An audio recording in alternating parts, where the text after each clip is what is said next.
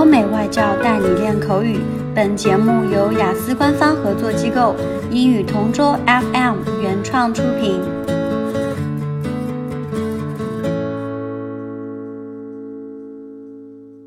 This is English Partner Topic Answers Recording. For further information, please visit our website englishpartner.taobao.com. Describe an interesting person you would like to meet. What comes to mind when thinking about an interesting person I'd like to meet is this image of Stephen Chow. Chow was born in Hong Kong on June 22, 1962. Stephen Chow is a highly popular Hong Kong actor and director whose expertise is in the field of comedy. There is no denying the fact that he is one of the funniest comedy actors. Kids nowadays and other non Chinese folk might not know him, since all his shows are usually in Chinese or Cantonese, but most older Chinese kids know him easily. When I was younger, I remember watching one of his shows, Shaolin Soccer, and since then I was hooked, even up till today. This movie was terribly interesting to watch. It helped me kick back and relax. What's more, every movie he's in is great. His acting skills are so natural. That's what I love about him. Frankly speaking, he is my favorite Chinese actor. Additionally, I read an article about Stephen Chow fundraising for The Christie, this is a charity devoted to funding life changing and life saving endeavors and also to support cancer patients. Chow really is someone that people look up to because he has a good heart. Finally, he is good at kung fu.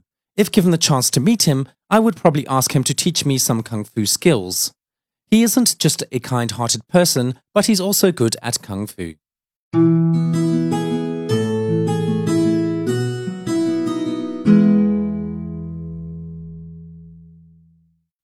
Describe an interesting person you would like to meet.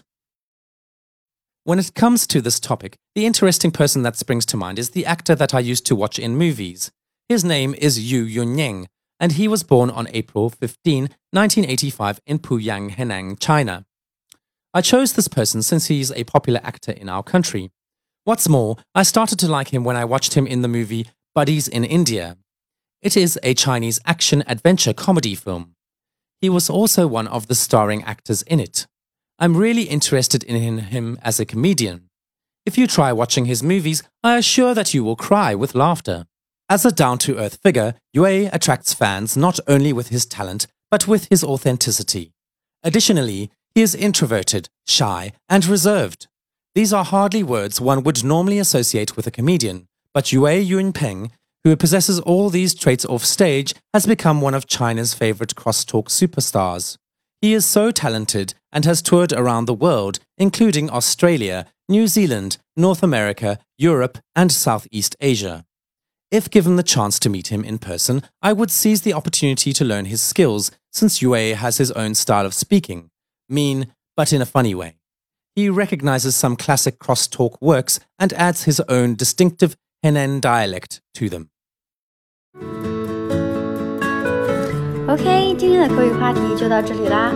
如果你有什么想听的话题，可以在音频下面给我们留言。